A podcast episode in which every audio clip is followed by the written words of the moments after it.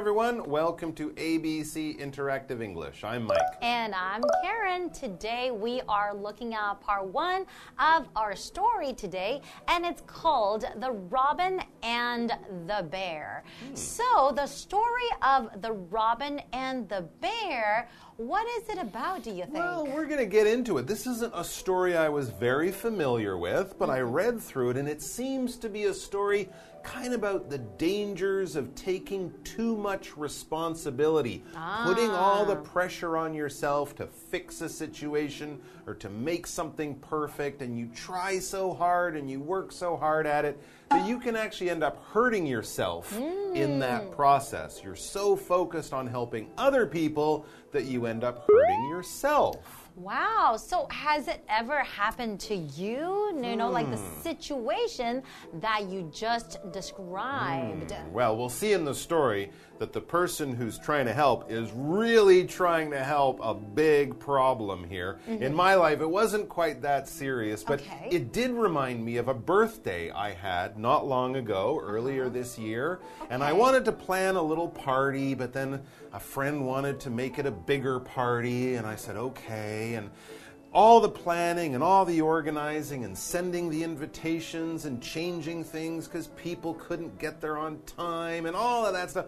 I was so worried and stressed and nervous that there'd be problems, people wouldn't have fun, the whole thing would be a failure.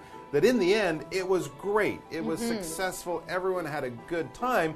But I was so tired and exhausted ah. from being worried about it for a week that I was just a little too tired to enjoy myself, Aww. you know? And I realized I don't have to put uh, that much of myself. If it isn't perfect, who cares? Mm. And it's really mm. more about having fun and being happy with yourself and also making sure people are happy. It doesn't have to be only them or only you. Mm -hmm. Sometimes you can give too much of yourself, even if you're trying to help, but you give so much you end up hurting yourself. You are absolutely right. And then you probably felt really, really stressed in that mm. situation, right? Exactly. Ah, so maybe that's what we'll see in this story. Mm. So let's get into it.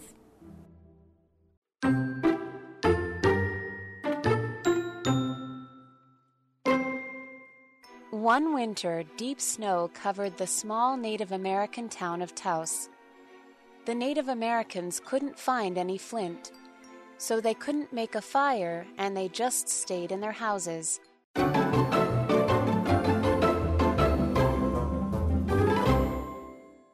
Right, so let's get into part one of our story the robin and the bear. Now, these are two mm. types of animals, so maybe we should briefly explain what kinds of animals robins and bears are. That's right. Okay, robin is a noun. Robin is a kind of bird. It's a North American bird, and that has a grayish back, and their chest part is a little bit red. They have like a mm. reddish chest with grayish back. And they're quite tiny, they're not very big. So, how about a bear? I think bear bear is more common, right? A lot of people know what bears are. That's right. Robins are cute little birds that live in trees. Bears are giant, scary animals that will eat you. Well, they don't usually eat you, but they could. Mm -hmm. Bears are a type of mammal. They're really, really big. Some of the biggest animals in the world. In fact, polar bears oh. are one of, I think, the biggest meat eating animal in the world. Polar bears are white and live at the North Pole. Everyone knows that. We also have grizzly bears, brown bears, black bears, panda bears, which are not scary and quite cute. Mm -hmm. And then other things, I think like a koala bear that's Aww, not really a bear.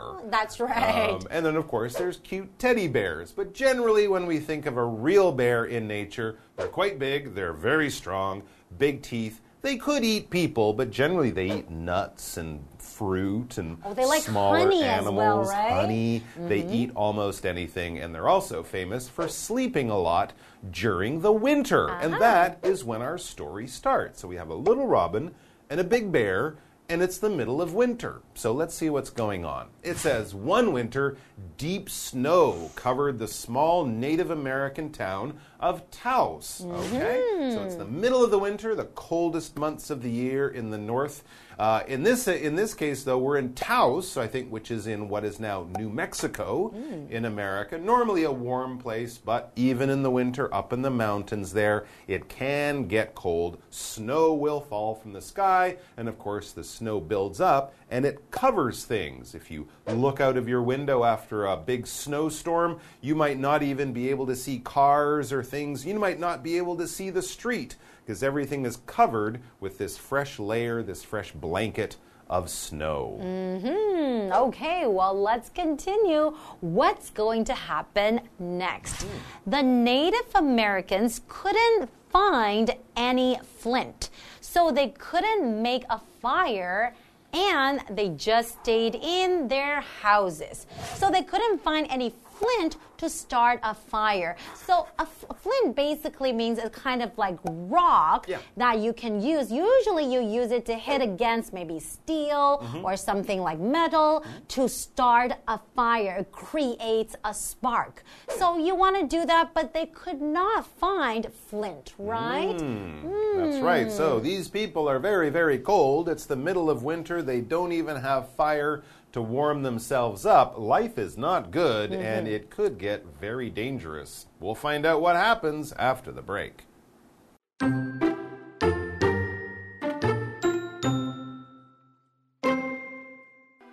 The Native Americans were probably going to freeze to death. Then a brown robin with a brown breast fell into the town square. He was too cold to fly anymore. A bear also came he said, Soon the Native Americans will die, and I'll rule all this country. The robin answered, No, they won't. I'll save them, even if it takes my life.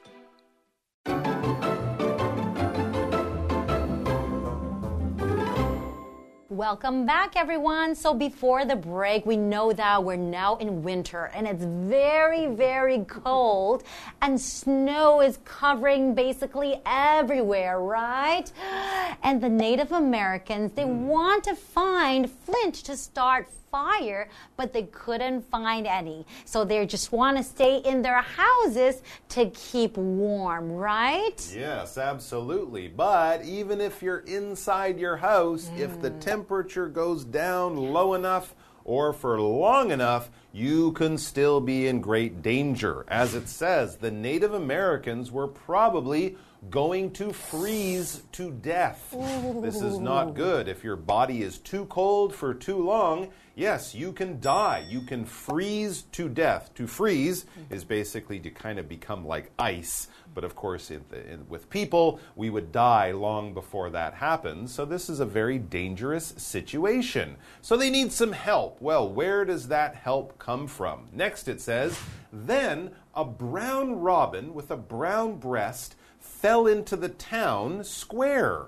Oh my gosh, this hmm. poor little bird. I mean, a robin is probably smaller, small. smaller than my hand. It's a little brown robin with a brown breast. That just tells you that the feathers, the color of the feathers on the bird, are brown. And I guess this bird was so cold it couldn't fly. He fell into the town Aww. square. And yeah, it says he was too cold to fly anymore. I don't think I've seen a bird fall from the sky. But I do remember in Canada occasionally seeing birds just sitting in a tree, shivering, not moving for hours and hours, and you would worry that maybe they were too cold to fly and could freeze to death. It's very sad. You are right, especially mm. when the temperature is very, very low. Mm. Maybe it's like minus 20 degrees Celsius. Right. It will be very, very cold for anybody or any animals, right? Mm. So we have our next vocabulary word here. We have the robin, right? We said the brown robin -hmm. with the brown breast. Mm. And breast is a noun. Breast, you're referring to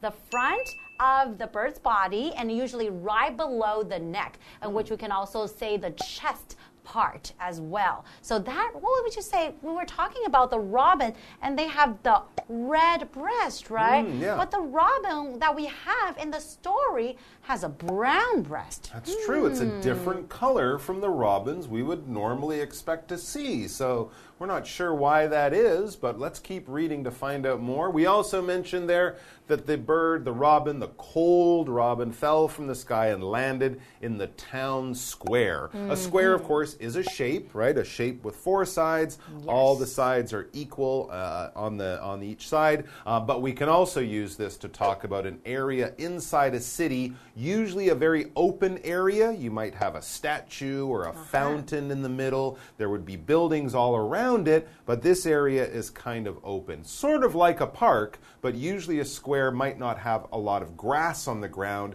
It might be stones or decorations or something. But in a square, you could have performances, speeches, people could get together on holidays and things like that. So it's an open area in the middle of a city where the people of the city can get together to have celebrations. So here's this bird. It was flying over the city. It didn't land on a roof of a house, it landed in the town square where everyone can see it. Uh huh. And let's see what happens next.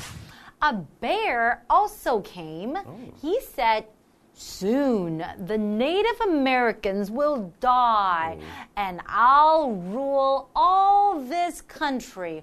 wow, this bear sounds pretty scary and ambitious.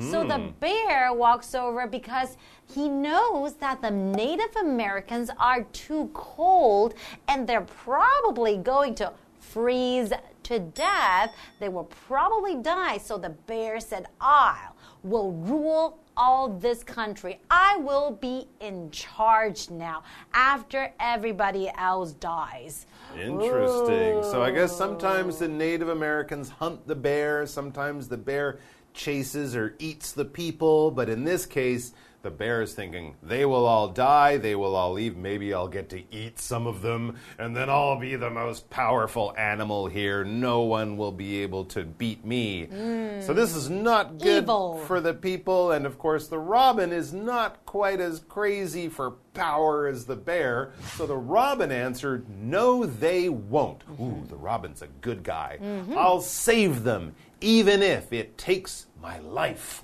Wow.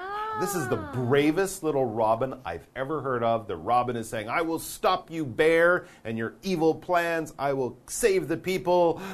So the robin's going to have to find fire. Uh-huh, I that's think true. that's really what the robin has to do. You are right. So he said, I will save them, right? So save, Mm. to save somebody, that is a verb. To save or something, it just means to keep something from harm. You don't want the thing or the person that you're saving to get hurt or to be in danger. So in this case, the robin wants to save the Native Americans, right? Mm. Yep, But we don't know how the robin is going to save the Native Americans. Find fire, make everyone hot chocolate, um, move them all to a warmer part of the country. You're right. It's going to be hard for a little bird to save all the people. Okay, but I, starting the fire sounds easier. I believe in the robin, and hopefully you guys too. And whatever happens, definitely come back to join us for more, for more tomorrow because we're going to find out how this story continues.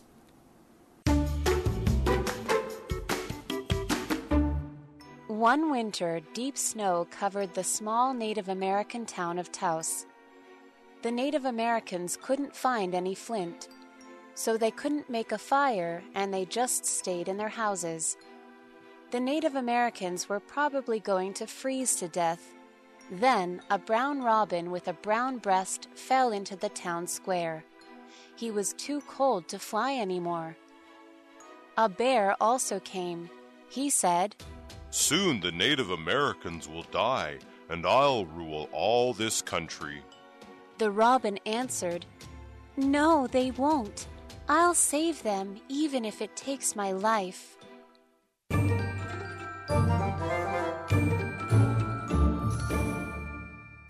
Hi, I'm Tina。我们来看这一课的重点单字。第一个，bear，bear 名词，熊。Do bears sleep the whole winter？整个冬天熊都在睡觉吗？ 下一个单字 cover，cover 动词，覆盖、遮盖。Snow covered the whole park，雪覆盖了整个公园。下一个单字 square，square 名词，广场。There is a band playing in the square， 广场上有支乐队正在演奏。最后一个单字 save，save 动词，拯救、救助。The doctor saved Ellen's life。那位医生拯救了 Ellen 的性命。接着我们来看重点文法。第一个，make a fire，生火。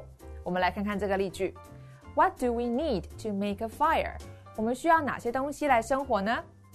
下一个文法，freeze to death，冻死。动词加 to death 是怎么样致死的意思。freeze 指的是冻僵、冻结，它的三态是 freeze、froze、frozen。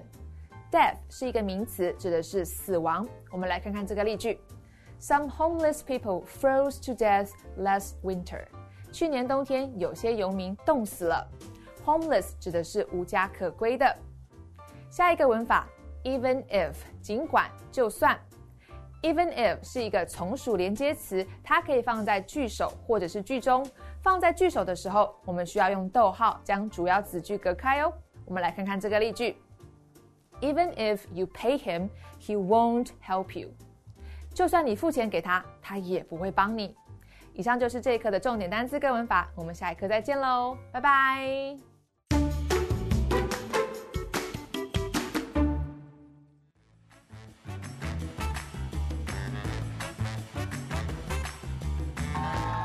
Hi, I'm Josh. And I'm Kiki. Today we're going to be playing Word Drop, where we have three cards with words or phrases on them that we haven't even looked at. And the key is we have to try and weave these into a conversation as casually as possible. So, take us down this conversation All highway. right, ready? No. Okay. So, growing up, you know, we heard a lot of stories, fairy tales, you know, there's always good versus evil, princess and dragons and all that. But there aren't a lot of stories about bears. No. I wish there were. I really wish there were. And finally, someone's making sense. Someone's talking about the topics that people are too afraid to touch. We got Goldilocks and some bears, but it's just not enough of them. In fact, I think my childhood was depraved, deprived uh, of these kinds of fairy tales, and it would have been a different story if I did have them. So now, when I hear any kind of other story or fairy tale, I just cover my ears. Yeah. And, you know, I think these stories are really important to people because as, a, as human beings, you know, we have traditions of sharing stories. And these stories are being passed down, and they're so important because we learn from these lessons, you know? They can really save lives. I've definitely learned uh, never to go into someone's house and eat their porridge. I've definitely learned never to try out any of their beds. It's just not a good idea. So I I'm very thankful for the stories that I've learned over the years, and now in my older age, I'm going to deliver them to other people in the town square. Mm-hmm. Yeah, and you know, going into the bears' homes, you know, trying out every single bed, finding that right bed to sleep in, you know. Some were just too hot to sleep in or too soft, and if she didn't find the right bed, she would really freeze to death. Yeah, it's really just a metaphor for life, basically. Yeah. Um, I certainly know I have a trip coming up, and I know I'm just going to have to. I, I don't know what's going to lie ahead, but I feel ultimately more prepared uh, because of fairy tales. Um, and so when I do go on this trip, I can't wait to tell all my family and friends, even if it doesn't happen, I'm just going to tell them I went on a trip. Yeah. And you know, these tales are just so important. And that's why we should keep telling stories, even if they're not true.